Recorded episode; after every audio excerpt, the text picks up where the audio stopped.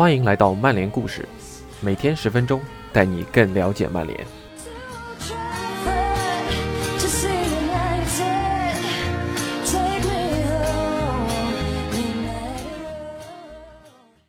Hello，大家好，今天要和大家分享的故事内容是关于我们的今夏重磅引援瓦拉内的。用 TA 的标题来形容，瓦拉内就是曼联久违的劳斯莱斯。下面让我们跟随作者卡尔安卡来看看瓦拉内的故事吧。文章翻译温博 TZ，感谢我们老伙伴的辛勤付出。以下是今天的内容：你迟早会在本赛季某场曼联的比赛中听到有人将瓦拉内比作某个品牌的豪车。足球世界尚未真正理解后卫的价值，起码还没有达到对于进攻球员那般的理解和尊重。门将还能因为收获零封而获得金手套奖，但他们身前同样对零封有着巨大贡献的后卫，却没有类似的奖项可以拿。在2006年的卡纳瓦罗之后，中卫就再未赢得过金球奖。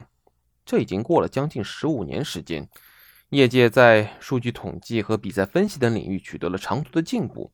然而，在不标出一系列警告的前提下，我们还是很难量化某个优秀后卫的贡献。防守是一项充斥着噪音，有时候甚至让人觉得乏味的艺术。尽管我们也会尊重那些能阻止对手进球的球员，考虑到足球毕竟是一项低得分的运动，终究还是得分手更容易得到聚光灯的青睐。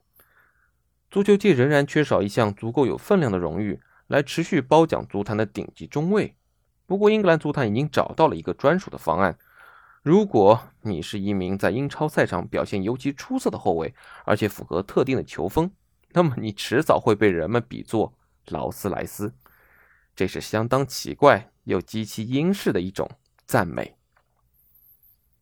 在超过一百年的漫长时间里，劳斯莱斯成了英格兰人在许多领域指代顶级的惯用表达。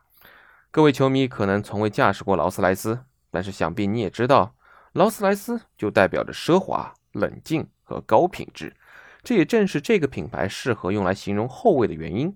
我们可能永远无法明白一名好后卫的全部构成要素，但是我们能识别并且欣赏那些从容化解进攻威胁的防守人。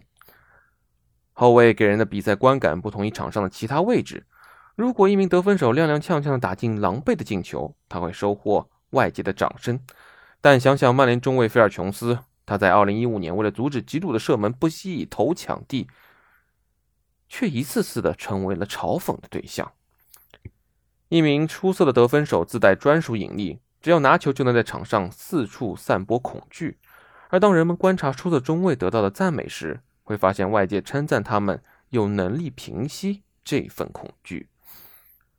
伟大的后卫会被比作劳斯莱斯。因为人们认为两者都能别具一格的轻松完成防守任务。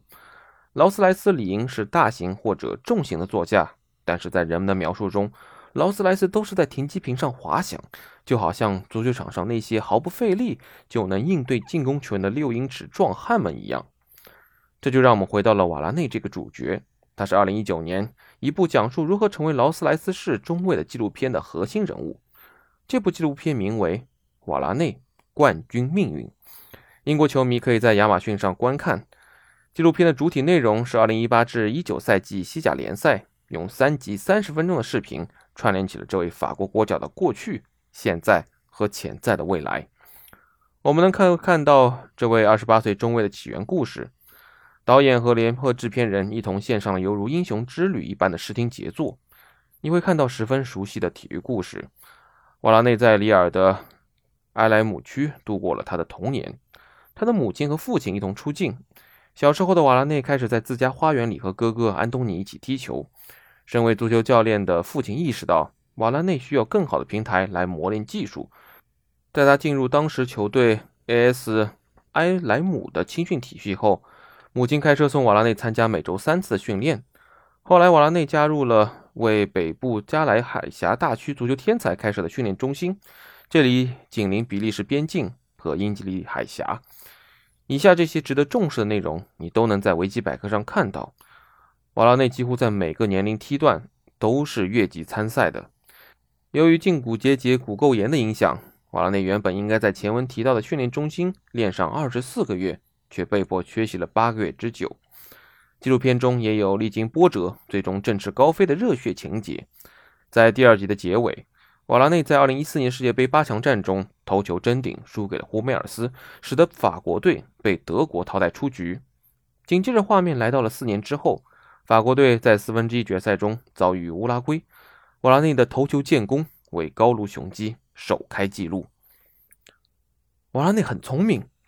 纪录片全程都有人这样称赞道：“瓦拉内是个好人。”所有人都会提醒你这一点。瓦拉内是一位话不多但非常努力的低调领袖，这是我们看纪录片时会反复接受到的信息。瓦拉内和摄制组走过精心布置的奖杯陈列柜，表示自己希望拿到第二个国际大赛的奖杯。然后本泽马出镜，打破了第四面墙，说自己有些故事不能在这里讲，因为这部纪录片想要树立瓦拉内的绅士形象。每当纪录片的目标人物给出采访和拍摄许可时，成片总是会有所谓的主题。出于这些原因，你们得让我呈现出这一面。导演再通过巧妙的手法完成。在这些纪录片中，即便是最不起眼的决定，都需要好好掂量一番。瓦拉内效力皇马的十年时间里，在超过三百五十场比赛中打进了十七球，平均下来差不多每二十一场比赛就能打进一球。但是通过纪录片的呈现，你会觉得瓦拉内在角球和任意球进攻中是最稳定的威胁点。而瓦拉内做出的选择非常明确，他希望能被人们比作劳斯莱斯。瓦拉内希望大家呢都能了解到，防守是真的不易。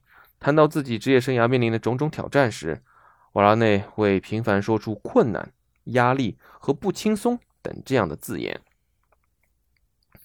那场对阵乌拉圭的世界杯八强战被称为“消耗战”，导致他无缘参加本土举办的2016年欧洲杯的那次大腿伤情，则被形容为跟死亡降临也没有什么区别。他还希望你能看到他不论做什么都是淡定而优雅的。在西班牙的十年里。瓦拉内仅仅吃牌二十四次，只有一次是被直红罚下，这说明他确实是个相当冷静的球员。博格巴、姆巴佩、佩佩、拉姆斯、穆里尼奥、齐达内和德尚先后亮相赞赏瓦拉内。最后，让我们再看看瓦拉内的慈善事业。瓦拉内在英格兰新东家的适应情况很不错，他已经开始在采访中给出淡定的回答了。而且他还得以跟老队友 C 罗跟博巴重逢。我们可能永远无法真正理解后卫的价值。如果说历史是由胜利者书写的，那么足球的历史就是由得分手书写的。但是《瓦拉内冠军命运》这部纪录片提供了一个非常有趣的视角，能让我们了解当一代球员中最受人尊重的后卫之一讲述自己的故事时会发生什么。他们就会像一辆豪车一样脱颖而出。